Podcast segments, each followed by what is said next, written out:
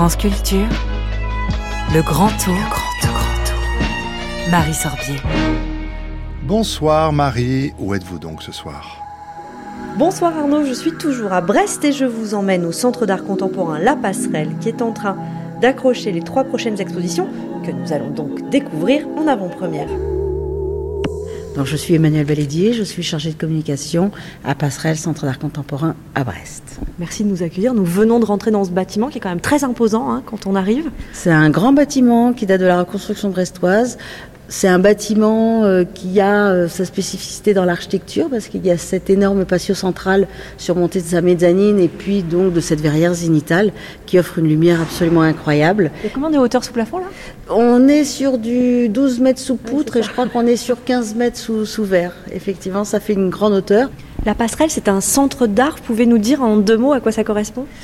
C'est un centre d'art contemporain. En fait, le label a été créé en 2017 et euh, Passerelle a été le premier centre d'art en fait à être labellisé en 2018 euh, parce qu'effectivement, c'est un lieu qui répondait à tous les critères. Donc, c'est un lieu de production, de diffusion et de médiation en fait en art contemporain.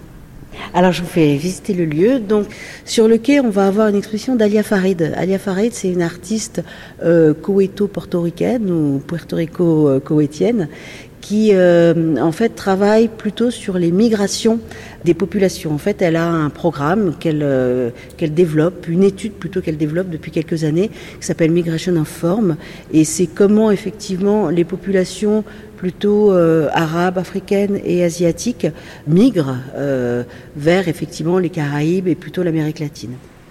Donc on va voir dans l'exposition, il y aura 16 tapis qui sont brodés, qui reprennent un petit peu soit des, des, menus de restaurants, mais également des façades d'immeubles. Donc en fait, on va se promener dans un univers euh, assez imagé en fait euh, et assez beau par la broderie. Ces broderies ont été faites véritablement par, euh, par des gens sur place.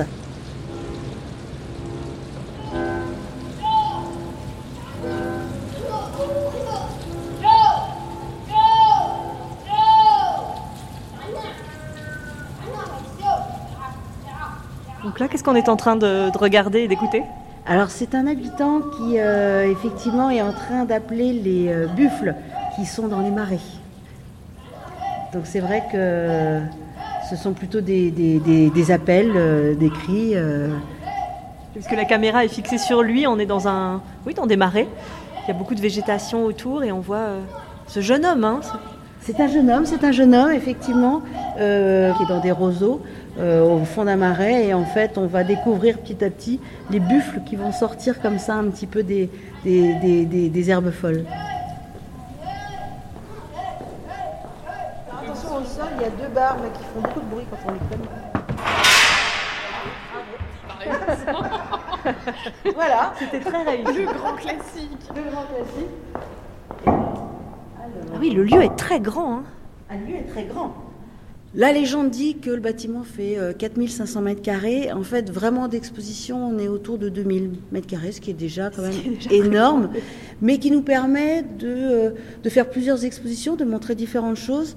C'est vrai que Passerelle euh, cherche aussi à véritablement être implanté sur le territoire, donc on montre des artistes locaux, mais aussi notre volonté, c'est de présenter l'art d'aujourd'hui, et donc avec beaucoup effectivement d'expositions personnelles ou collectives d'artistes internationaux. Quelle lumière d'un coup ah bah dès qu'il fait vraiment beau, effectivement, ce lieu, la blancheur du lieu ressort euh, énormément. Donc, euh, c'est ce qui est assez fascinant, c'est qu'à Brest, euh, c'est une ville en fait qui change sans arrêt au niveau de sa lumière. Et ça, Passerelle est vraiment à l'image de ça. Alors, il y a Ondine qui vient de nous rejoindre. Vous pouvez peut-être nous la présenter, puis après, euh, vous nous direz deux mots. Alors, Ondine Bertin, c'est euh, une artiste qui est actuellement en résidence à Passerelle. Elle fait partie du programme Les Chantiers Résidences qu'on a développé en fait depuis 2013 à Passerelle. Et donc, ce, ce programme de résidence accueille pendant trois mois une artiste ou un artiste. Là, en l'occurrence, c'est une artiste. Donc, euh, il y en a deux par an. Et euh, donc, on leur offre effectivement une bourse, un atelier et tous les moyens techniques et financiers, en fait, pour mener à bien une exposition. Et l'exposition d'Ondine va commencer ben, le 15 février au moment du vernissage, en même temps que les autres.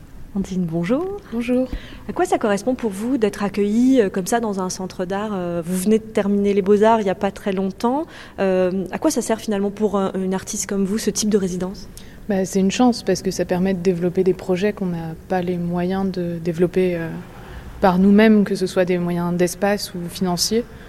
et du coup, pour ma part, ça m'a permis de faire un projet beaucoup plus ambitieux que les projets des années précédentes parce que euh, je manquais d'espace ou, d'argent pour financer mes pièces. Pourriez nous dire en deux mots euh, en quoi ça va consister votre exposition qui commence dans quelques jours?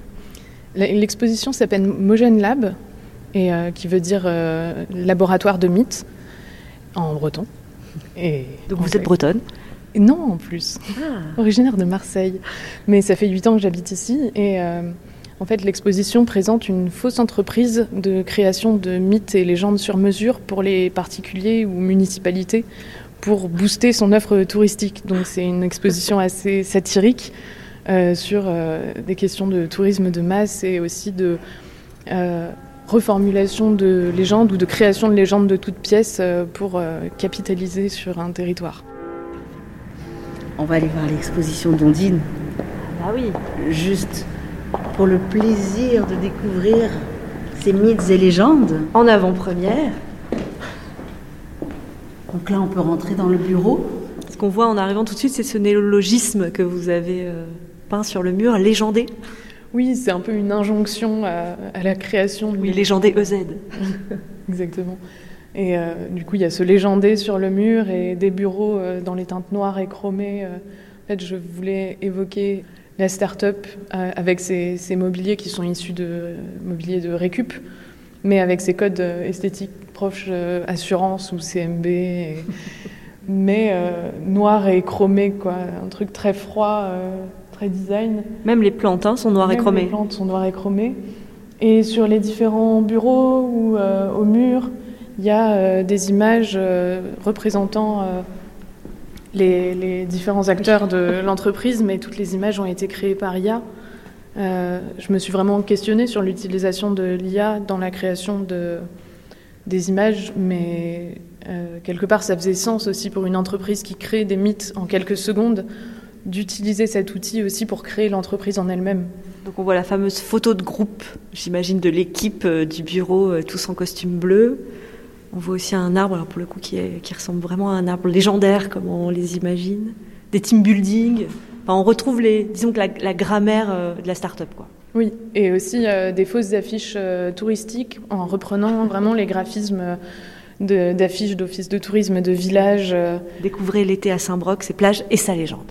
Ce qui est troublant en voyant votre exposition, c'est qu'on voit à quel point il y a un, un gap immense entre la standardisation, disons, du matériel, des bureaux ou même euh, des photos de groupe qu'on a vues partout, et l'objet même de cette entreprise qui est de créer une légende. Oui, euh, mais quelque part, c'est des légendes génériques qu'il crée. C'est des légendes à moindre coût. Euh, et c'est aussi en regardant un peu ce qui a pu se faire par le passé, par exemple dans le Sancy, où un lac où il manquait de touristes. Ils se sont dit qu'ils allaient créer une légende autour du lac pour appâter euh, les curieux. Quoi. Vous avez un champ où vous ne savez que faire Un terrain laissé en jachère Essayez Robocrop Circle et invitez les aliens sur votre propriété. Boostez votre offre touristique et appâtez les curieux. Nouveau modèle innovant, Robocrop Circle s'adapte à tous les modèles de tondeuses et peut s'utiliser facilement sur tout type de terrain alors là, on, a on passe aux choses sérieuses. Quoi. on rentre dans le vif du sujet, effectivement, on est dans, dans la mise en situation directe. Donc, euh, c'était euh, par rapport à, la, cette ville euh, Saint-Broc, et donc ces légendes vivantes. Donc, qu'est-ce qu'on voit? Un, espèce de monstre du Loch Ness, mais qui n'est pas du Loch Ness. C'est un diorama euh, type euh, diorama d'écomusée avec une scène de combat entre une jeune paysanne et un monstre d'algues vertes qui ressemble aussi un peu à un Muppet. C'est vrai. Euh, devant une grande toile peinte de lever de soleil sur la baie. Les trois expositions de la passerelle à Brest ouvrent leurs portes au public le 16 février et elles sont visibles jusqu'au 18 mai.